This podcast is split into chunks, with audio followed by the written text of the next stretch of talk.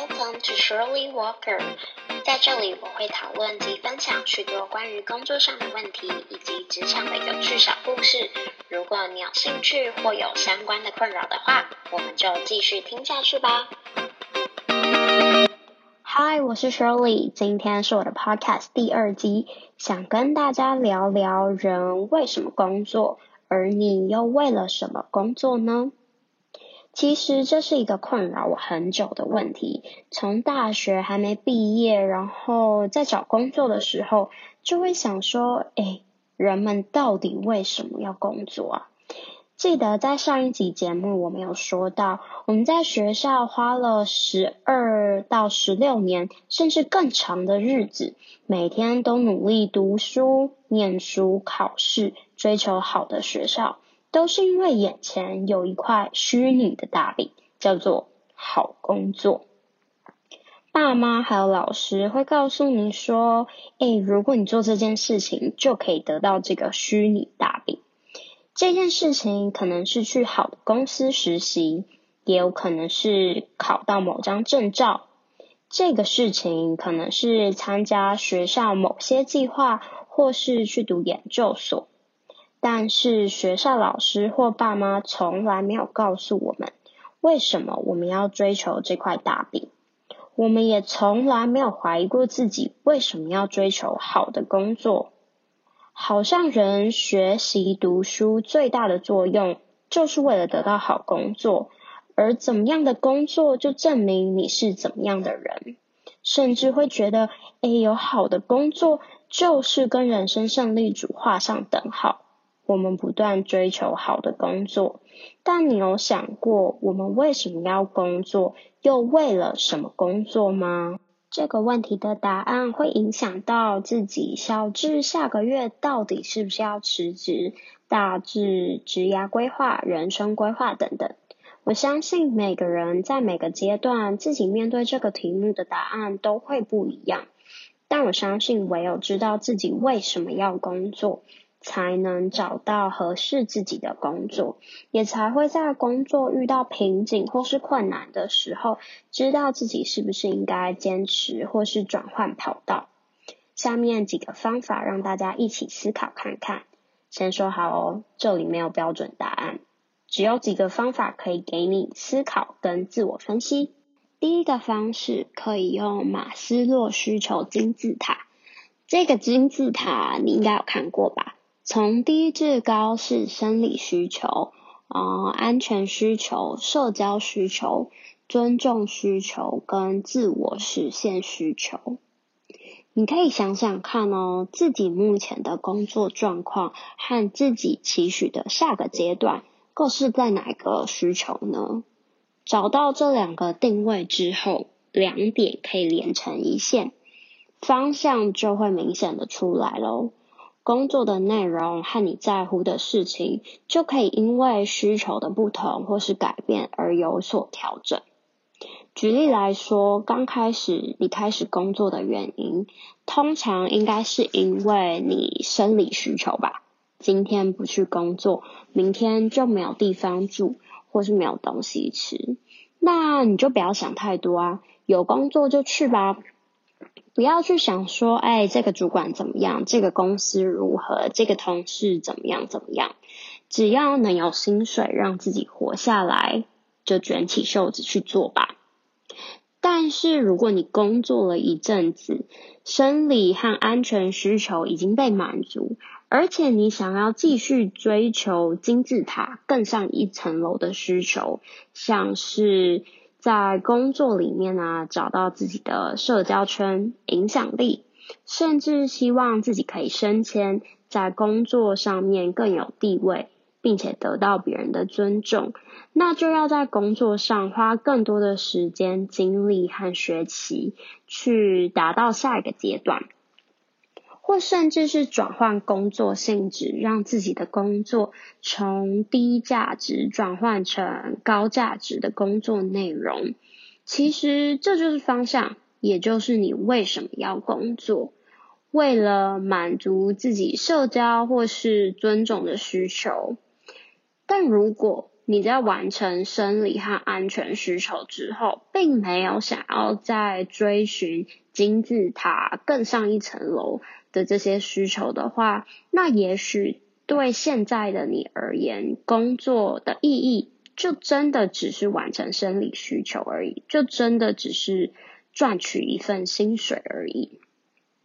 我一定要强调哦，这些都是在自我分析自己的状况，绝对没有对错。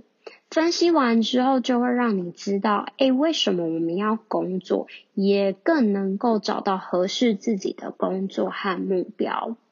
像我有认识一些 candidate，他们的需求其实很简单，就是准时上下班，不用升迁，不用漂亮的办公室，这些。他们都不在乎，他们在乎的是有三节、有年终、有薪水，可以准时上下班。下班之后，他有很多的时间可以安排自己上课学习，或者是回家陪家人，甚至是在旅游、上山下海。因为人生不单单只有工作而已，对自己工作的需求，并不会等于自己在生活上的需求。很多人生命里的满足都是在工作以外的事情，所以工作的状态不等于你生活的状态。只要你可以掌握到自己的状况，就可以维持平衡。你可以去找一张白纸，然后把这个金字塔画下来，找到一下你自己目前停留的状态，然后你之后想要。达到的状态，然后画出一条线。那你可以去想一下，诶，我要往这个方向去成长，那我应该要做哪一些事情？或者是，诶，我现在其实就是我很满意的状态啊，那我要怎么样维持，找到呃符合自己的工作？第二个方式，如果你对虚拟的感受比较没有办法拿捏，那你可以找个具体的模范生活或是模范人物来做分析，这样就可以思考自己为什么想和他一样，然后更知道自己为什么工作。比方说，你看到一个人，他每天早上八点上班，五点下班。然后呢，就去诶插花啊，做瑜伽，上自己喜欢的课。然后晚一点的时候呢，可以准备自己的晚餐，还有明天的午餐。你觉得很欣赏，这时候你可以问问自己，为什么我会欣赏他？为什么会欣赏他的生活？